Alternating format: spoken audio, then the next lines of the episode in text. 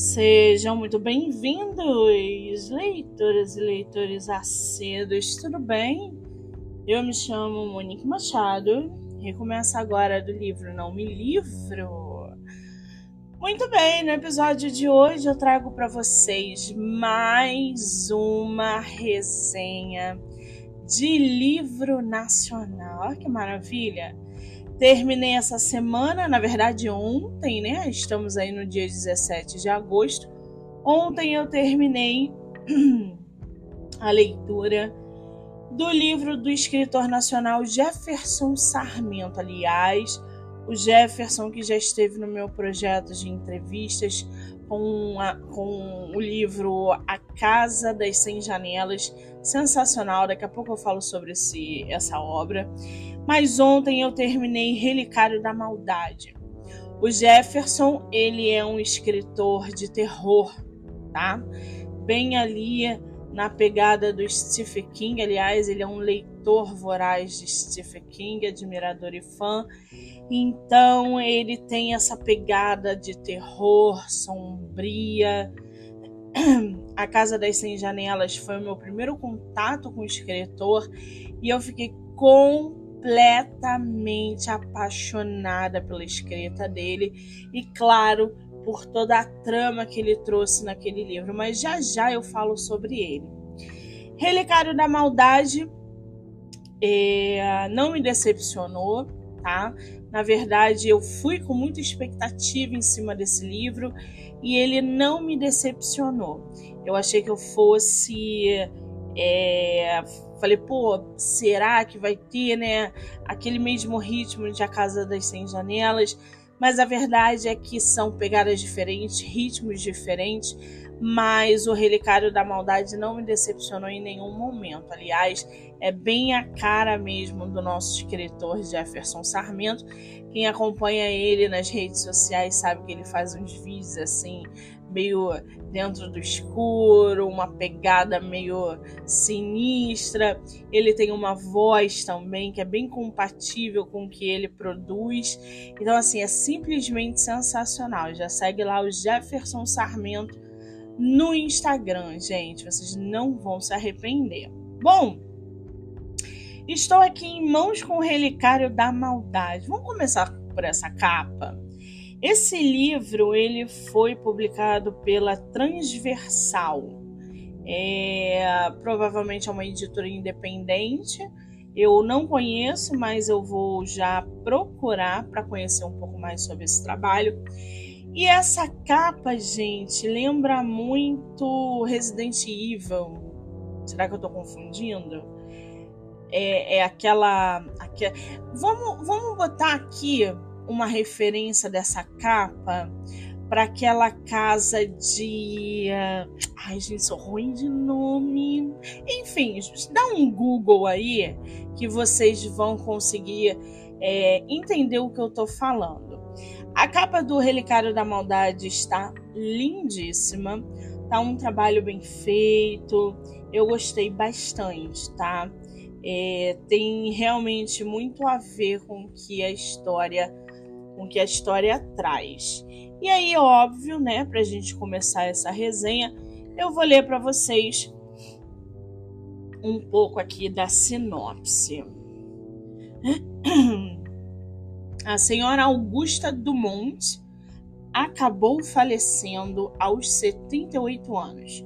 Simplesmente desabou sobre as pernas naquele fim de 85 Deixou para trás seu velho sobrado e o respeito incondicional dos habitantes da pequena cidade, mas também um segredo nefasto, guardado num baú de horrores escondido em seu porão. Desavisados e curiosos, os três garotos da Rua 10 acabam libertando toda a maldade que a velha havia trancafiado no cômodo secreto debaixo de sua casa, trazendo de volta do relicário da maldade o pior dos habitantes simplórios e caricatos do pequeno lugarejo. Ambientado no meio dos anos 80, Relicário da Maldade é uma homenagem aos livros, filmes, músicas e todo tipo de histórias fantásticas que moldaram a adolescência daquela, daquela década. Do frescor do rock nacional tocado nas rádios, gravados em fitas cassete, quando o locutor parava de falar, às sessões de cinema, com monstros pegajosos, alienígenas flutuando em bicicletas na frente da lua, ou livros em que animais mortos reviviam ao serem enterrados em cemitérios indígenas. Essa, gente, é um trecho da sinopse, tá? Que tá aqui no livro do nosso autor. Relicário da Maldade. Bom, já começando por esse nome, né? O, o Jefferson traz pra gente dentro de. Deixa eu ver quantas páginas tem aqui. 270 páginas. O Jefferson traz pra gente uma narrativa que acaba envolvendo os leitores. Ele também tem uma, uma, uma habilidade, um dom de criar personagens complexos. E eu não falo só do Relicário da Maldade, não. Eu falo também da Casa das Cem Janelas, tá? Que foi assim um livro que eu tenho detalhado na minha mente até hoje, de tão bom que o livro é.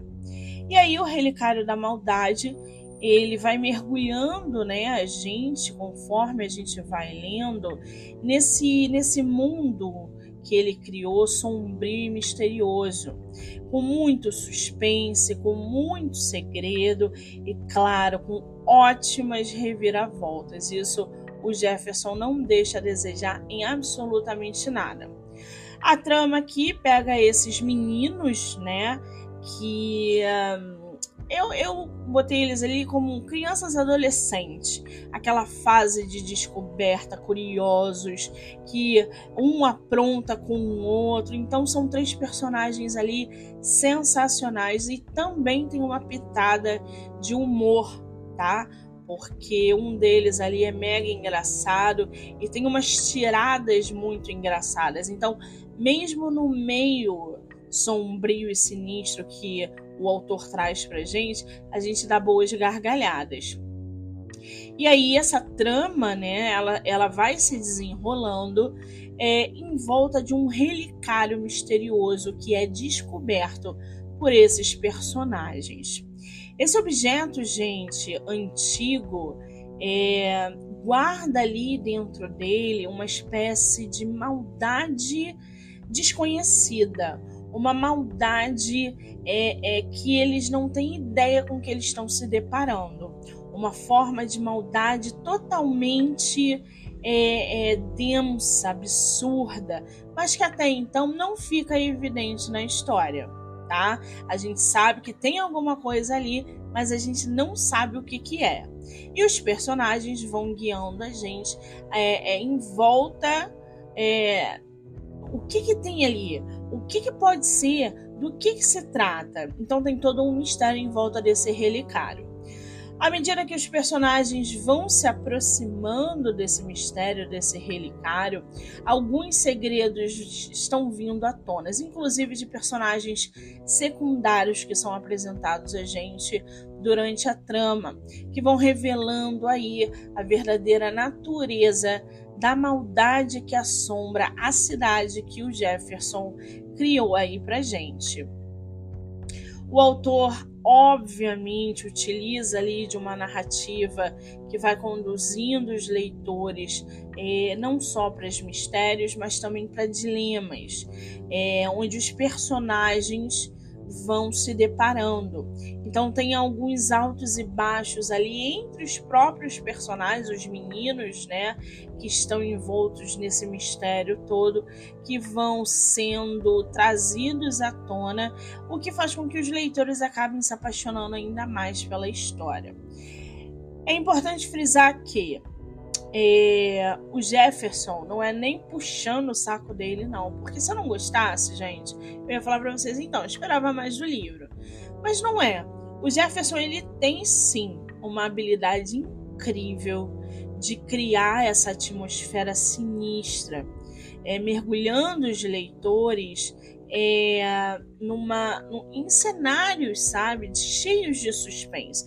Não é fácil criar suspense não é fácil você colocar o teu leitor numa cena aonde você é, traga suspense, terror, mistério e comédia ao mesmo tempo. Tá? Então isso na narrativa fica essa desenvoltura, essa habilidade fica é notável, né? E, e, e isso faz com que os leitores fiquem cada vez mais intrigados, intrigados, ansiosos. Eu não conseguia parar de ler o livro. Eu li o livro, acho que em três dias, dois dias. A gente está falando aqui de 270 páginas, né? Então é, é, é essa sensação de, de é, suspense, né? Essa ansiedade de saber que raio é esse do relicário é que faz com que a gente siga os personagens até o final. Aliás, personagens esses, os meninos, que são o ponto forte da obra eu já deixo aqui bem frisado que são personagens dinâmicos, são bem construídos. Hum. Ai, gente, desculpa. eu sou extremamente alérgica, então tudo eu tosse, tudo eu espirro. Bom, os personagens aqui, como eu falei, são o ponto alto, o ponto forte dessa obra né? Porque sem o dinamismo deles, é, a gente provavelmente não conseguiria é, é, ser inseridos nessa, nessa trama de forma tão real, tá? Cada um desses personagens que o Jefferson apresenta pra gente possui seus próprios segredos que vão sendo ali evidenciados e trazendo também esse clima de desconfiança e tensão. Porque chega em determinado momento da história, você fala assim: peraí, gente, calma, o que está acontecendo? Tem alguma coisa errada, esse personagem, o que que tá, o que que passou despercebido por mim? E aí você precisa voltar um pouco na leitura para entender o que que o autor tá jogando no teu colo. Então, essa atmosfera de desconfiança que começa a surgir ela é muito interessante, porque você também fica tenso. Você fala, não, não tô acreditando que isso está acontecendo. E aí ele joga no teu colo um plot sensacional, tá? É, os leitores acabam ali sendo envolvidos por um jogo de intriga, de aparência e que de fato tudo que ele mostra na trama pode não ser aquilo que a gente pensa que tá na trama. Entenderam? É tipo uma falsa incógnita. Então, a partir desse relicário é que a gente fala assim: nossa senhora, como é que o escritor conseguiu fazer isso com a gente? Além disso, o livro também traz aí alguns temas que são profundos. Por quê? A gente está falando de uma história de terror, a gente está falando de maldade, a gente está falando de personagens construídos em cima do mal. Então, assim, para algumas pessoas, essa atmosfera da maldade humana pode ser um, um, um gatilho, pode ser um, uma parte sensível, porque o autor mostra para gente essa dualidade, da, uh, dualidade humana, né? Como a gente pode ser muito mal e como a gente pode ser construído em cima da maldade como a gente pode se fazer de, é, é, do bem e na verdade essa casca do bem não tem nada do bem. Então a gente tem ali dois pontos extremos dentro da, da história, onde essa maldade evidenciada a partir do momento do relicário, onde ele traz para gente é, é, inclusive o nome do livro, Relicário, que aí vem Relicário da Maldade. Tô tentando não dar plot, não, não dar plot, gente, mas tá difícil. Então, para algumas pessoas, essa exploração do mal na história pode sim ser é, um agravante, tá? Esse é, é, o relicário dentro da história ele, ele serve ali como um catalisador, né? Ele vai explorando esses limites da maldade. Você começa a entender o que, que começa a sair dali de dentro, que é tudo de ruim. né? Tudo que de ruim que existe numa pessoa sai de dentro desse relicário. Então o autor vai levantando essas questões sobre a natureza humana, sobre os caminhos que a gente escolhe é, seguir na nossa vida. Quem faz o mal paga com mal, quem faz o bem paga com bem e vice-versa, né? Ou seja, Relicário da Maldade tem muita coisa boa aqui e eu terminei a leitura assim extasiada. Vocês vão ver aqui que o autor, é, você olha já para ele, tem uma foto dele aqui na capa, que você olha para ele e você fala: Meu Deus do céu, tô com medo do escritor. Mas o Jefferson, gente, é sensacional, simpaticíssimo. Isso aí é só o personagem dele na hora de escrever, tá? É, Relicário da Maldade tem uma trama muito inteligente, bem construída. Então eu deixo aqui a minha recomendação para vocês, não só do Relicário da Maldade, mas também da Casa das Cem Janelas, que é uma outra obra do autor sensacional. Mas eu deixo frisado aqui: A Casa das Cem Janelas é assim. O Relicário da Maldade não chega nem perto, tá, gente? porque a Casa das 100 Janelas está lá em cima. Essa Casa das 100 Janelas foi construída em cima de uma casa que realmente aconteceu. aconteceu não. Uma casa que realmente existe. E o autor foi até ela e essa casa parece que tem 100 janelas na vida real. E foi ali um, um, uma fazenda, uma fazenda que de escravos. Então o, o Jefferson coloca essa casa, só que com uma atmosfera muito sombria, onde os escravos que morreram ali atormentam os residentes da casa. Cara, é sensacional esse livro. Podem comprar sem medo, porque ele mescla história com ficção, terror com romance, suspense e é, é maravilhoso, tá? Eu tô com outro livro do autor aqui que eu não li, que é não sei o que lá para Alice. Depois, no decorrer do ano, eu vou lendo e vou trazendo para vocês. Mas as minhas indicações estão aí: Relicário da Maldade e A Casa das Cem Janelas. Eu vou ler aqui para vocês sobre o Jefferson. Jefferson Sarmento é autor dos livros Velhos Segredos de Morte. Aliás, ele está lançando livro aí, né? Se vocês entrarem lá na, no Instagram dele, tá lançando o livro. É, Os Ratos do Quarto ao Lado e Alice em Silêncio. O que eu tenho é Alice em Silêncio. Além de ter sido um daqueles adolescentes enfiados nos corredores da biblioteca, ele é muito inteligente, tá, gente? O Jefferson. Especialmente entre as prateleiras de histórias de horror. E nas sessões de cinema fantástico com filmes vampiros, aliens colocando ovos pela garganta de astronautas e criaturas inofensivas que se transformam em monstros assassinos quando comem depois da meia-noite. Ou seja, ele é uma mistura de Sexta-feira 13 com Todo Mundo em Pânico é... e sei lá, Jogos Mortais, entendeu? o Jefferson é uma mistura de todos os terrores bons que existem é, dentro da, da ficção. É isso, gente. Já corre lá no meu Instagram, MoniqueMM18, que eu vou marcar o autor. Aliás, marcar o autor não, eu fiz uma resenha escrita desse livro lá no meu feed, então vocês podem acompanhar por lá. Ele tá marcado lá. Essa resenha por áudio não vai ficar disponível no feed porque não cabe. Então eu vou disponibilizar pelo story do Instagram, MoniqueMM18, canal do YouTube, Spotify, Anchor e Amazon Music. Do livro Não Me Livro, tá bom? Muito bem, muito obrigada e eu volto em breve. Ainda volto essa semana com mais livro, tá? Em breve, já já. Beijo, gente. Eu sou Monique Machado e esse foi do livro Não Me Livro.